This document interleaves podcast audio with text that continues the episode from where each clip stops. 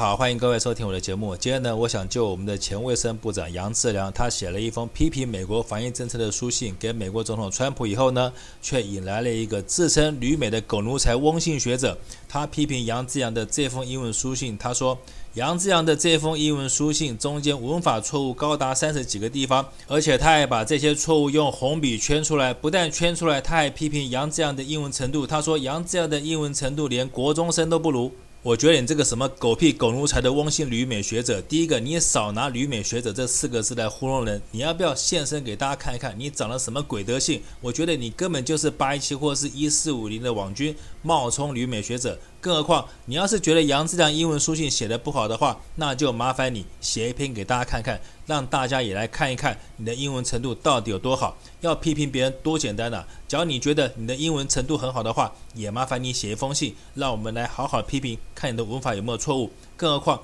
要是错几个英文文法，你就批评杨志良说他的程度比国中还不如的话，那你们那位蔡大小姐、那个贾博士、那个饭桶总统，他去泰国的时候，连泰国这么简单的英文单字他都拼错，那请问一下，你们的这个蔡饭桶大总统，他的英文程度又在哪里？假如杨志良他不过写出了英文文法，他的程度就比国中生还不如的话，那你们这个蔡大饭桶小姐她的英文程度岂不是一个连基本英文生字都不认识的英文白痴？而且你这什么狗屁狗奴才翁姓吕美学者，你少拿英文文法说事情。英文文法我可以告诉各位，根本就是拿来骗外行人的。不信的话，各位假如你们有外国朋友的话，你可以问他们，他们到底懂不懂什么叫英文文法？我可以很负责任的告诉各位，英文文法的什么现在式、过去式、未来式，可能连老外他们自己都搞不清楚的状况下，请问一下，为什么亚洲跟台湾的学生我们要学英文文法学的这么辛苦？其实原因无他，只有一个，我们当初学英文文法最重要的目的，其实只是为了考托福能够拿高分而已，而大部分的老外。他们在写英文、讲英文的时候，根本就没有什么狗屁英文文法，那是变态的日本人他们自己研究出来的所谓的英文有文法了以后，有些想考托福的台湾人，他们把日本人这个英文文法的著作翻译成中文以后，从此台湾跟日本才开始去学习所谓的英文文法。不信的话，你就把这些英文文法的书，你拿去给老外看。他要是看得懂的话，你这个旅美学者，我就相信你是真的。我可以告诉各位，这世界上老外自己的英文文法都没有亚洲人写得好，因为老外不用考托福，好吗？就像我们自己在学中文的时候，请问一下，我们什么时候学过中文的文法？假如今天你要学全世界任何一个语言，你要先从文法学起，再学语言的话，我可以告诉各位，你一辈子都学不好。你要是想学任何一个国家的语言跟文字，只有一个办法，要么你就在那边住上一辈子，跟那边的人相处；要么你就去追一个老外。娶一个老外，你天天跟他讲话，天天写情书给他，我保证你不用几年，你不但语文好，而且你的书信一定会写得非常好，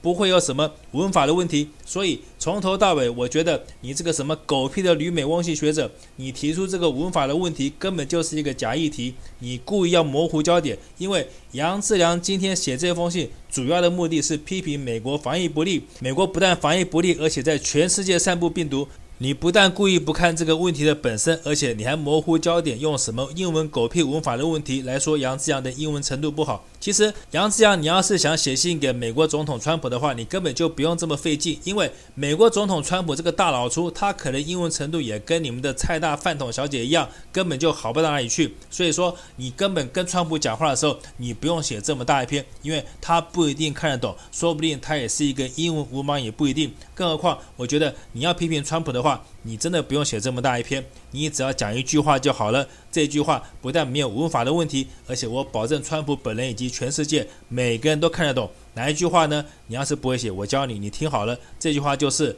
“Fucking Trump, you are asshole”。我相信这句话绝对没有人看不懂、听不懂，包括川普本人。他就算是一个大老粗，我相信他也懂这句话。不过呢，说到这边这个什么旅美的翁姓狗屁狗奴才学者，倒是提醒了大家一件事情，什么事情呢？就是全世界要是有谁想要跪舔美国这个垃圾国家、这个流氓国家当他的狗奴才的话，那第一个条件就是他的英文程度或者他的英文文法必须相当好，要不然就没有资格当美国的狗奴才。所以呢，我们的蔡大小姐，只要这样看来的话，你的条件并不符合哦，因为你到现在你的论文中。你光拼错的英文单字就高达四百多个。不但如此，你到现在你的论文、你的毕业证书都下落不明。请问一下，你这么烂的英文，你这么没有程度、这么没有水准的英文白痴，怎么有资格当美国的狗奴才呢？所以呢，你这个翁姓狗屁学者，你现在不应该督促杨志良，或是你不应该去批评杨志良的英文程度不好，你应该好好的监督你们的蔡大饭桶总统，他的英文程度这么差的话，怎么去当美国的狗奴才呢？你应该担心这件事情才对，而不是把所有的力气想要帮蔡大政府或是川普这个大老粗转移焦点。因为杨志良今天批评美国川普他的事情是讲防疫的事情，跟英文文法程度一点关系都没有。你这个旅美的狗屁狗奴才学者，你千万不要马屁拍到马腿上。想用英文文法这个议题来转移模糊焦点，我还是那句话，你要是英文程度很好的话，麻烦你也写一篇让大家批评指教一下。我就不信你这个旅美的狗屁学者，你写的信一点文法错误都没有。所以有种的话，就麻烦你写一篇放在网络上，我们让大家来好好的看一下你到底有没有文法的问题。我在这边等着哈，麻烦你赶快写。最后呢，我还是要提醒、呼吁一下高雄老百姓，这个礼拜就是高雄市长补选投票的日子，我还是要再度呼吁各位一下，你们一定要出去投票。因为最近有很多绿色的新闻跟绿色团体，他们讲的话有多么的嚣张，有多么让人家气愤。大家可以看到以下这则新闻：我们的这个绿色候选人，他现在是不是说他希望他的得票数可以超过罢免韩国的得票数？也就是他希望拿到九十五万票以上的得票数。大家看到这个新闻，难道不觉得心里很愤慨吗？大家希望这样的事情发生吗？假如大家不希望这样的事情发生，不希望这个绿色候选人他这么轻松愉快的、这么轻而易举的就可以舒舒服服的高票当选的话，大家一定要出来投票，拉低这个绿色候选的投票率。我说过，让他赢得很难看，让他赢得灰头土脸，才算是帮韩国瑜韩市长报了一箭之仇。而且现在有关于韩国瑜韩市长他之前在高雄所做的政绩，现在是不是一件一件的都浮现出来了？就是他之前在高雄这么努力的帮高雄老百姓卖水果，现在是不是成绩已经出来了？虽然高雄老百姓是健忘的，虽然很多高雄老百姓是忘恩负义的，但是就从韩市长这种无私为高雄老百姓奉献的精神，我觉得高雄老百姓你们这次一定也要出来投反对绿色候选的票。看看信仁哥现在为了高雄老百姓，为了韩国还在不断奋战的精神下，我们是不是也该告诉自己，这个世界上没有什么是不可能而且做不到的事情？好，今天节目做到这边，谢谢各位收听。